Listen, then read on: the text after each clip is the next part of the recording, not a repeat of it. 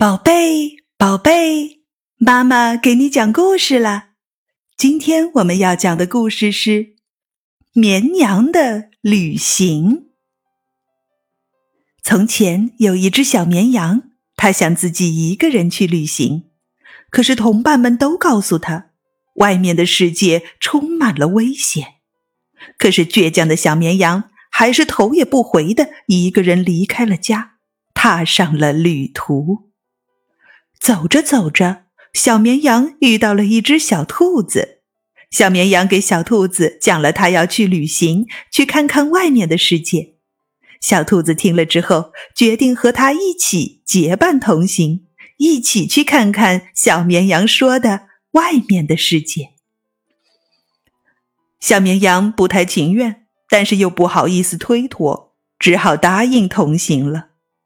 他们两个结伴走着。走着，走到一个小树林，在一条小路上遇到了一只大灰狼。大灰狼走上前去问他们：“小绵羊、小兔子，你们两个这是要去哪儿呢？”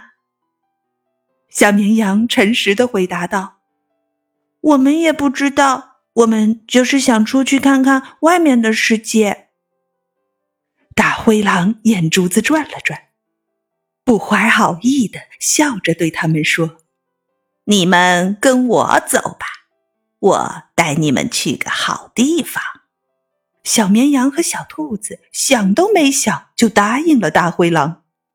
于是，小绵羊和小兔子跟着大灰狼来到了丛林的深处。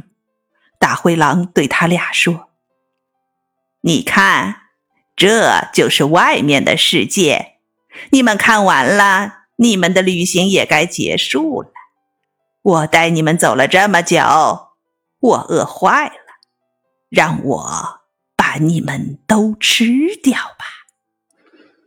这时，小绵羊吓得快要哭了，而小兔子却镇定自若地说：“好吧，被你吃掉可以。”但是地方要让我们来选。